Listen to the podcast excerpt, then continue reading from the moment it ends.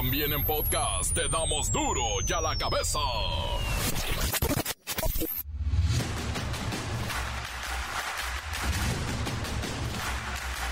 Jueves 23 de noviembre del 2023, yo soy Miguel Ángel Fernández y esto es duro y a la cabeza, sin censura. La reconstrucción de Coyuca y Acapulco va en serio. La entrega de apoyos para los damnificados de Otis iniciará del 29 de noviembre y hasta que finalice el año, 31 de diciembre. Esta reconstrucción de Coyuca, de Acapulco, en lo general, tiene como esencia el corazón de toda esta actividad es el que podamos reconstruir los hogares y son más de 250 mil viviendas que necesitamos rehabilitar. Y eso no lo podríamos hacer solos desde el gobierno o con las empresas constructoras. La reconstrucción se tiene que hacer con la participación de todos. Y a un año de lo ocurrido en Nuevo Laredo, la Comisión Nacional de los Derechos Humanos concluyó que los soldados que mataron a cuatro jóvenes que les pasaron por enfrente en una camioneta, los persiguieron y los ametrallaron, pues dispararon sin motivo alguno, los acribillaron por nada.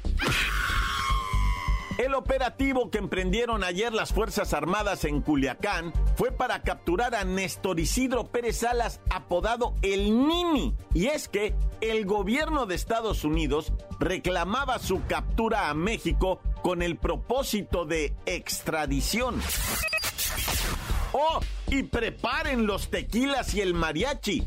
José Alfredo Jiménez, el rey, dejó un legado de 50 canciones inéditas. ¡Uh! Vaya fiesta, ¿eh?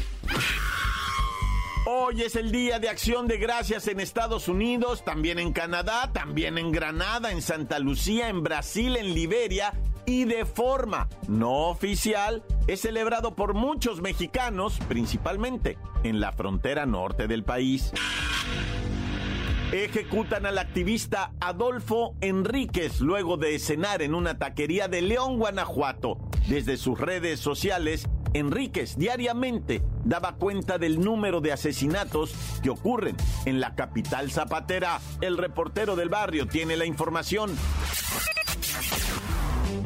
La Bacha y el Cerillo dan el banderazo de salida al play-in de la Apertura 2023. Solo dos de estos cuatro equipos pasarán a la liguilla. Comencemos con la sagrada misión de informarle porque aquí no le explicamos las noticias con peras y manzanas, no, aquí las explicamos con frío, con mucho frío, qué frío desde Jalisco hasta Tlaxcala, ¿verdad? Ay, no. Más chocolatito, por favor. Llegó el momento de presentarte las noticias como nadie más lo sabe hacer. Los datos que otros ocultan, aquí los exponemos sin rodeos. Agudeza, ironía, sátira y el comentario mordaz. Solo el duro y a la cabeza. ¡Arrancamos! El día de hoy se llevó a cabo la conferencia de prensa matutina del presidente Andrés Manuel López Obrador y precisamente desde el puerto de Acapulco. Ahí se dijo que a partir del 29 de noviembre comenzarán a entregarse los apoyos para los afectados por el paso del huracán Otis el pasado 25 de octubre. Así es que vamos con nuestro compañero, el Acapuloco, para que nos explique esto de las entregas de los apoyos. Acapuloco, venga.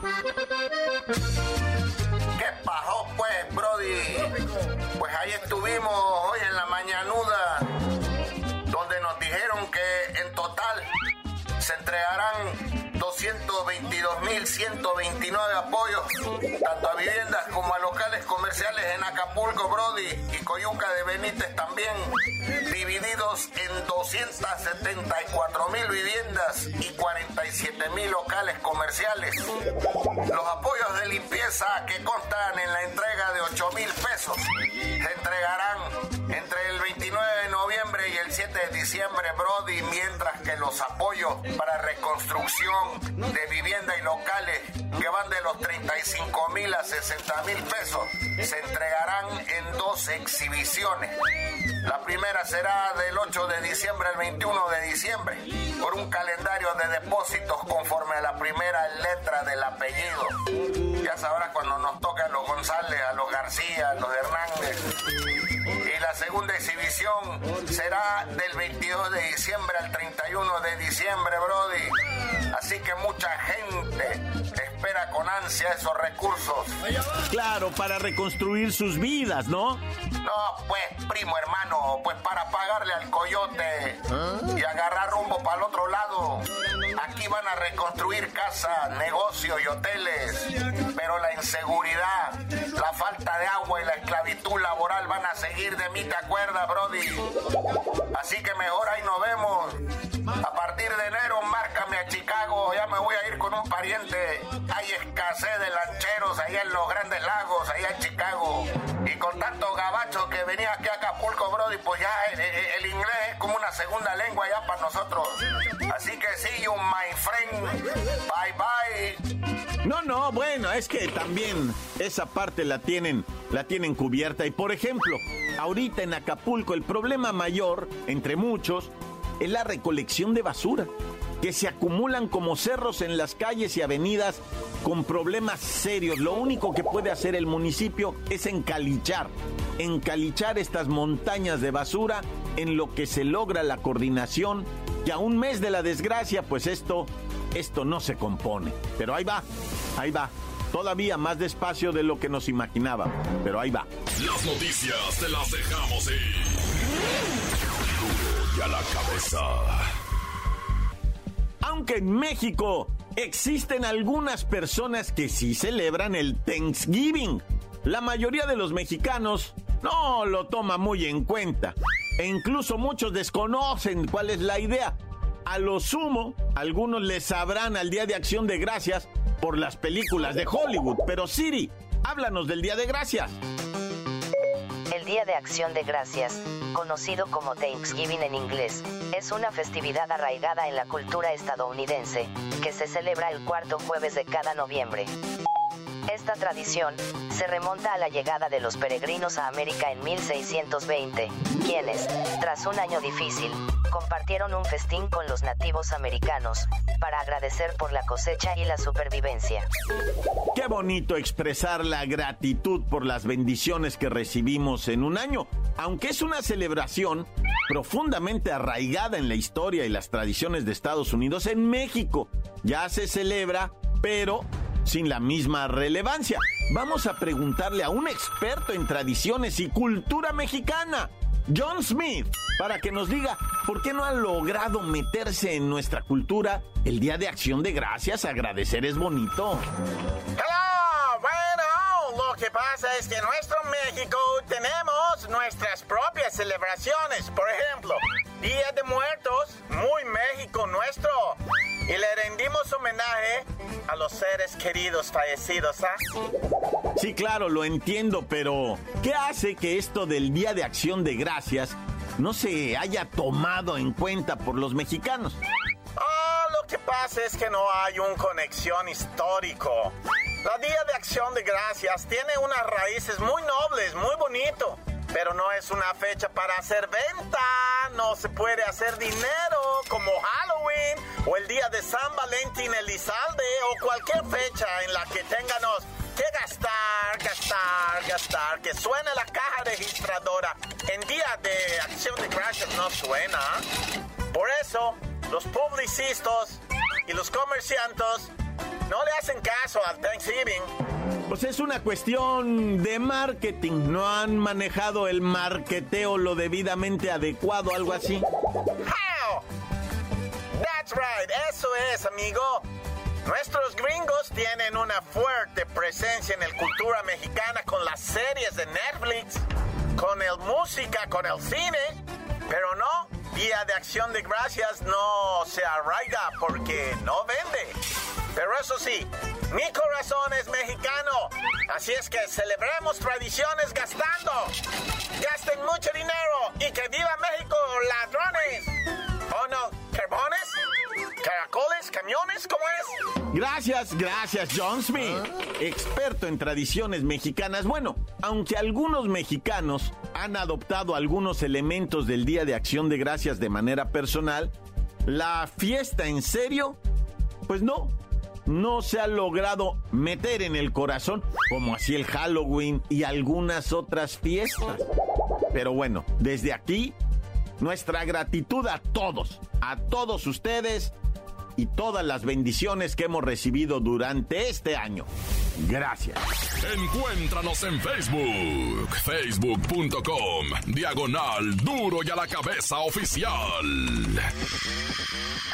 Estás escuchando el podcast de duro y a la cabeza. Síguenos en Twitter, arroba duro y a la cabeza. Duro y a la cabeza. Ejecutan al activista Adolfo Enríquez luego de cenar en una taquería de León, Guanajuato. Desde sus redes sociales, Enríquez diariamente daba cuenta del número de asesinatos que ocurren en la capital zapatera. El reportero del barrio tiene la información.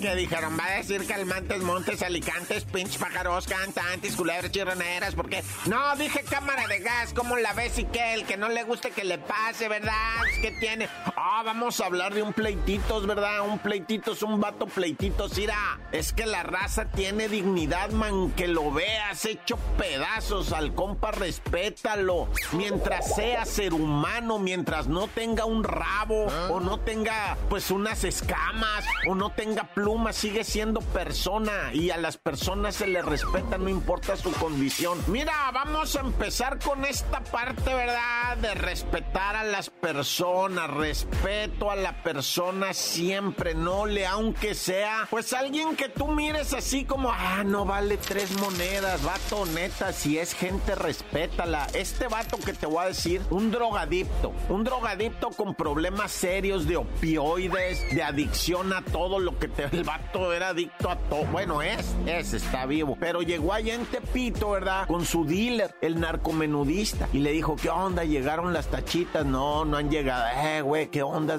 No tengo. Haz paro, vato. Y el, la neta, el narcomenudista ya estaba enfadado de este vato porque este vato, pues, le recriminaba, pero no lo respetó, pues, como persona. Lo ignoró, lo dejaba hablando solo y le decía el vato, oye, respóndeme, te estoy 18, ah, haz paro. Entonces, ¿qué tienes para que yo me arregle? Porque la neta me anda llevando. Y el narcomenudista lo ignoró malamente, groseramente. Pues se enojó el drogadicto. Ahí en- te estoy hablando de Tepito, en el mero barrio bravo. O sea, sí, ¿para qué te cuento? Ah, y que se agüita el vato y dice, ah, neta, me vas a. Pero es que lo que yo te estoy tratando de decir es que siempre respetes a la persona. Bueno, este vato agarró y que le prende el changarrito de drogas, güey, le incendió, se quemó todititito, ah. ¿Por qué? Pues porque se enojó el señor drogadicto y actuó como drogadicto, ah. Pero debido a qué? A que no se le dio el respeto. Mira, compi, ahorita no hay sustancia, le hubieran dicho, ah. Échate una vuelta en una hora, siéntate ahí, en cuanto haya sustancia, yo te aviso, vete a tal lado. O sea, que hubieran tenido una atención como persona. No les quema el changarro, ah. No estoy diciendo que hay que quemar, nada más estoy diciendo que hay que respetar, ah. Bueno, el que no es güey como quiera entiende. Oye, y en León, Guanajuato mataron Adolfo Enríquez Vendarcam. Ese vato era periodista, activista y denunciaba la violencia en León, Guanajuato, pero de una manera muy temeraria. El vato muy, muy temerario. Daba los nombres de las personas involucradas en los homicidios y daba también, pues, eh, la participación de la policía municipal. ¿Cómo había esta participación? Me refiero a qué hora había llegado, qué oficiales, qué todo. O sea, era un vato que daba mucha información. Adolfo Adolfo Enríquez Vanderkamp. Estaba comiendo tacos ahí en León, Guanajuato, capital zapatera, y sale de los tacos y ahí un carro pasa y lo ametralla junto a otro muchacho de 17 años que presenta heridas, ¿verdad? Eh, que no ponen en riesgo su vida, pero el muchacho también, 17 años de edad, resultó pues eh, con una herida de bala, pero que ahora sí como dicen rozón, ¿verdad? Y pues falleció ese, ese compa Adolfo Enríquez, dedicado pues te digo a denunciar, pero con una bravura. Mataron a fulanito, lo mataron presuntamente Sutano y Perengano y pues algo así como hace el compa C4, ¿verdad? Que también se rifan, ah, ya. Oye, vamos a platicar, ¿eh, ¿verdad? De este secuestro que ya te había yo dicho en el Mar Rojo, ¿verdad? En el Mar Rojo vienen esos buques gigantes que parece que ni se mueven, pero sí se mueven. Y, venía así el buque, ¿verdad?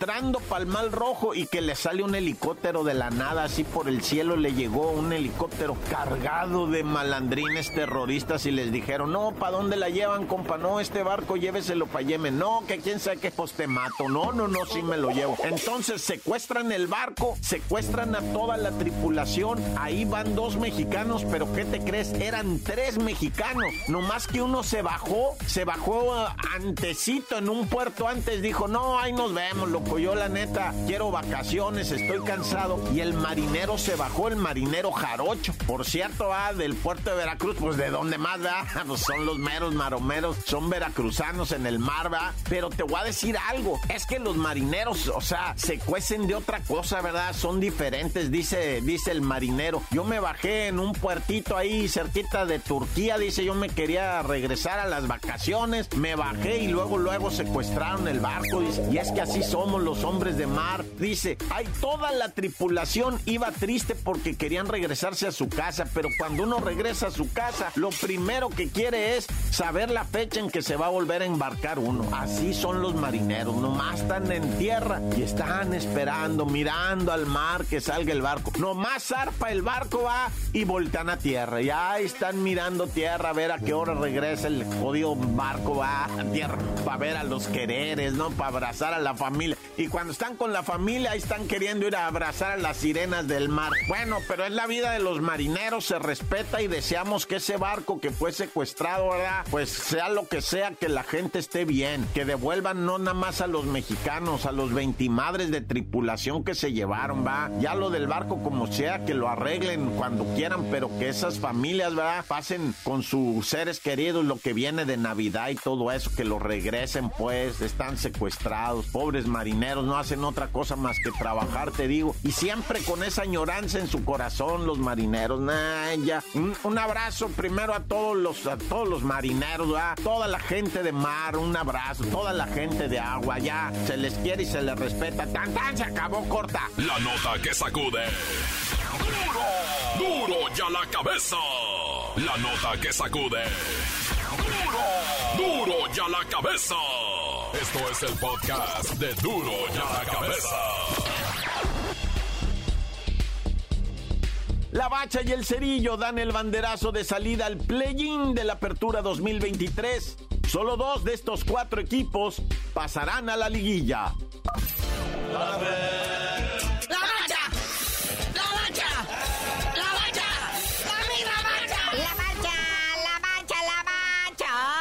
está esto de la cuestión deportiva. Ahí viene, damas y caballeros, la reclasificación, repesca o play-in de la Liga MX, que está interesantísima. Así está el mentado play-in, el playboyín de la Liga MX. Ya que acabó todo el brete de la selección, ahora volvamos a nuestra triste realidad de nuestra Liga MX. Y como pues tú bien lo dices, ¿verdad? O sea, el que gane de este juega contra el que pierda del otro, pero el que pierda del otro tiene otra oportunidad contra el que gane de este. Y total que de aquí van a salir dos que van a ir a entrar con los seis que ya calificaron directo a cuartos de final. Pero por lo pronto, pues hay que jugar estos, ¿ah? En el lugar 7 y 8 de la tabla queda el Atlético San Luis y el León respectivamente que se enfrentan en el primer partido 6 de la tarde. El que gane pasa directo. O sea, antes el repechaje se premiaba la mediocridad y pasaban 12 de 18, ahora pasan 10.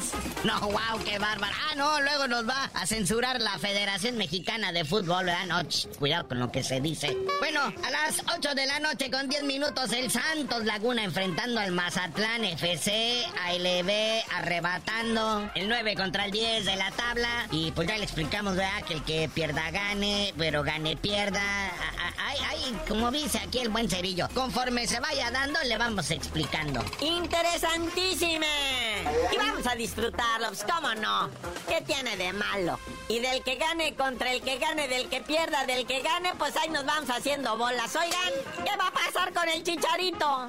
Ya no lo quisieron las chivas. Dijeron que le pegan calambres, Naya. Oye, sí, mi chicharito, ya no hayan dónde acomodarlo, ¿va? Ahora que salió del LA Galaxy y es agente libre, o sea, quien lo contrate nada más le paga su sueldo, ya no hay que pagar transferencia a otro equipo ni nada. Entonces conviene agarrarlo, tiene 35 años, todavía trota un buen rato, ¿va? Y él mismo dice que él tenía ofertas de Estados Unidos, de Arabia Saudita, en México, ¿va? Por ahí dicen que podría ser las Chivas, pero pues que a lo mejor no. Los equipos pudientes como el Rayados de Monterrey, el Tigres de la Autónoma de Nuevo León. Y pues dicen que hasta también en Inglaterra, en la segunda división, una onda así va, pero pues podría regresar al fútbol europeo. Parece ser que el equipo más serio que está así como que diciendo, mira Chicharito, si te quieres venir a retirar y trotar en la cancha con el HH, o sea, hace tu carnal Héctor Herrera, aquí está el Houston Dynamo. Sí, el HH, el jugador más guapo que ha tenido la selección mexicana, que ya está retirado, va, pero de selección porque sigue jugando en el Houston Dynamo y le anda haciendo el jalón al Chicharito, le dice, vente para acá. Acá también en Houston hay mucho paisa que nos apoya y nos va a aplaudir y compran la playera y todo eso. Quieras que no, Chicharito vende camisetas todavía. Si no, le calamos. Puro drama, muñeco, nada más, es una telenovela y es que pues de repente a falta de fútbol hasta andamos preocupados de quién va a dirigir al diablo en el infierno. Ahora sí, los candidatos para ser el técnico del Toluca del Diablo Rojo, ¿verdad? pues hay varios, como el argentino Gabriel Heinze, ahí está también Renato Paiva, Fernando Gago, ya acaban de incluir en la lista a Gabriel Milito, y pues por el lado de los nacionales, pues el Rey Midas, ¿no? Víctor Manuel Bucetich, y el buen Benjamora el Benjamín Mora, el que acaba de soltar el Atlas. Y bueno, hay por ahí rumores de saliditas de Chivas. que pues, hombre? Si se está poniendo tan bonito. Sí, porque en Chivas ahorita es un relajo, ¿verdad? O sea, aparte lo de que Paunovic no saben si va a renovar contrato o no. También hay dos jugadores, Oscar Walley e Irán Mier, que ya podrían salir del rebaño sangrante. Oscar Walley, este portero español mexicano, o sea, nació en España, pero es de madre mexicana, por eso lo consideran mexicano. Se la pasó en la banca todo este torneo, ¿va? lastimó el, Guacho Jiménez y en su lugar entró el tal Arrangel. Y pues no hubo chance para este chavo, Que ya está pidiendo, él mismo está pidiendo su salida allá del rebaño sagrado. Porque no se lo trajo Paunovic. A él lo trajo Fernando Hierro, el director deportivo, pero, pero no lo escogió Paunovic, entonces por eso no lo pela. Y uno que andan ya, también no hayan dónde acomodarlo, el Irán Mier, hace varios torneos que no andan queriendo negociar ahí en el rebaño sangrante. Y pues nomás no. En este torneo Apertura 2020 nada más jugó 5 minutos. Allá en la fecha 15 contra el Querétaro, 5 minutos, nada ya. Así que lo más probable es que ya salga al terminar este torneo. Pero bueno, carnalito, ya vámonos, puras tragedias en este fútbol. Mejor vamos a ver cómo se pone el play-in. Y tú no sabías de decir por qué te dicen el cerillo. Hasta que mi chicharito encuentre su equipo donde se va a retirar, yo les digo.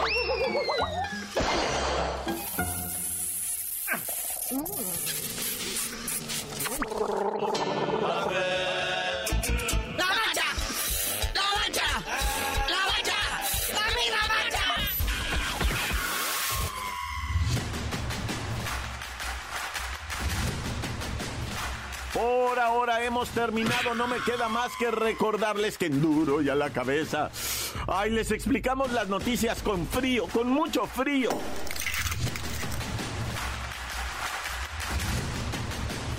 Hoy el tiempo se nos ha terminado.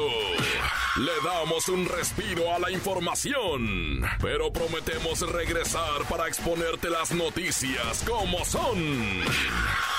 Duro y a la cabeza es Miguel Ángel Fernández, Arturo González, Eddie González y la producción de Luis González, el señor X. Una producción original de MBS Radio.